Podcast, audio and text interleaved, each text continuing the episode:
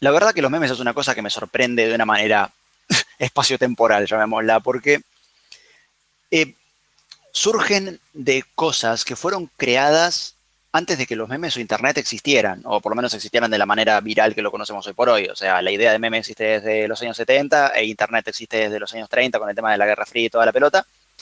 Pero, el, o sea, por ejemplo, la gran mayoría de los memes más potentes de todos a nivel comunicacional, que son, por ejemplo, los de los Simpsons, pero no están hechos con escenas de los Simpsons de temporadas nuevas, están hechos con las primeras temporadas, las de los 90, y sin embargo están repercutiendo hoy. Bueno, vamos al tema. Cuestión, estamos hablando de las waifus y los eh, hostbandos.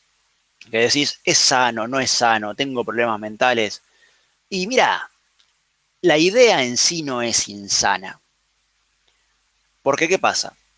Lo insano que, sería, vayamos a la palabra, waifu, que es una deformación, llamémosla, de en cuanto a pronunciación, de wife con un sonido eh, japonés. Recordemos que los japoneses hay sonidos que no pueden generar porque, a diferencia de nosotros que usamos letras, ellos usan sílabas. Cuestión que viene de wife, que significa esposa, o husbando, que viene de husband, si lo ponemos en eh, masculino, para esposo.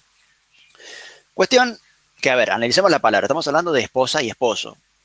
A esas cosas se supone, esas cosas, se supone que uno que le es fiel, es una persona a la que ama, no va a estar con otra persona, es una persona digna de uno y todo el bla bla bla que ya vimos en, el audio que te pasé de eh, si te vas a casar o no con esa persona. O sea, si, si pensás de casarte con esa persona. Cuestión que es una persona a la que uno le es fiel.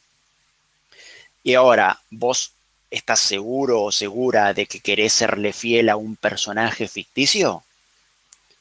Eh, porque básicamente vas a serle fiel a una persona que, primero que nada, no existe y segundo, mucho menos puede darte atenciones con las que se supone que viene el combo de estar casado. O sea, no vas a comer con esa persona, no vas a salir con esa persona, no vas a hablar con esa persona.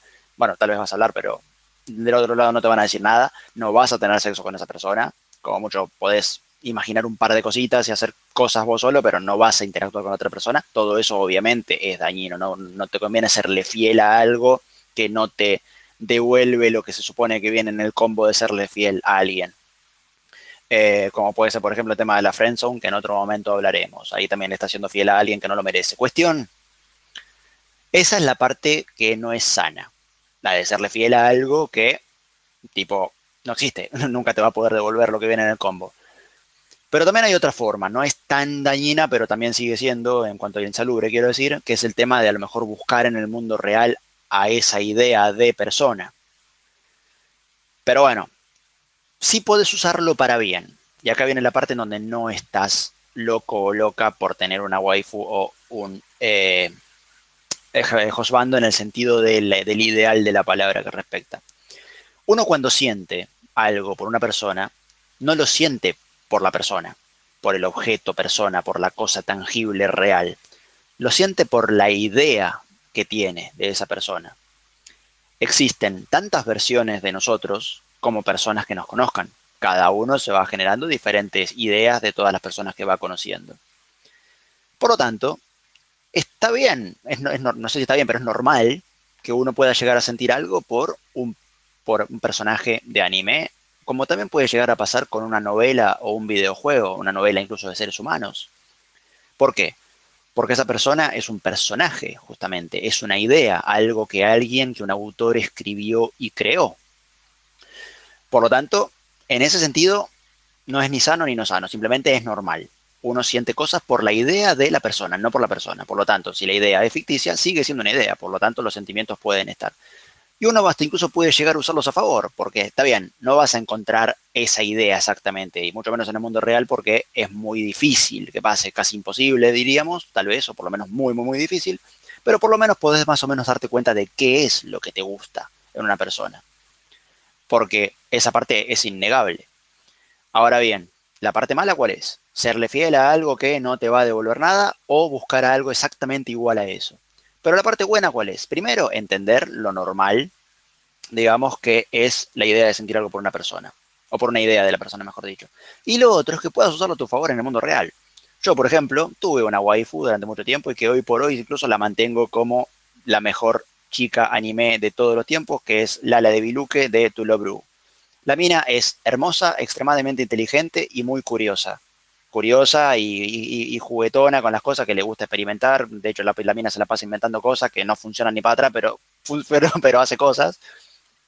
Y después con el tiempo me di cuenta de que es efectivamente el tipo de mujer que me gusta en el mundo real, así que no está tan mal. O sea, a ver, yo sé que no va a caerme del espacio una mina como Lala, porque Lala no existe.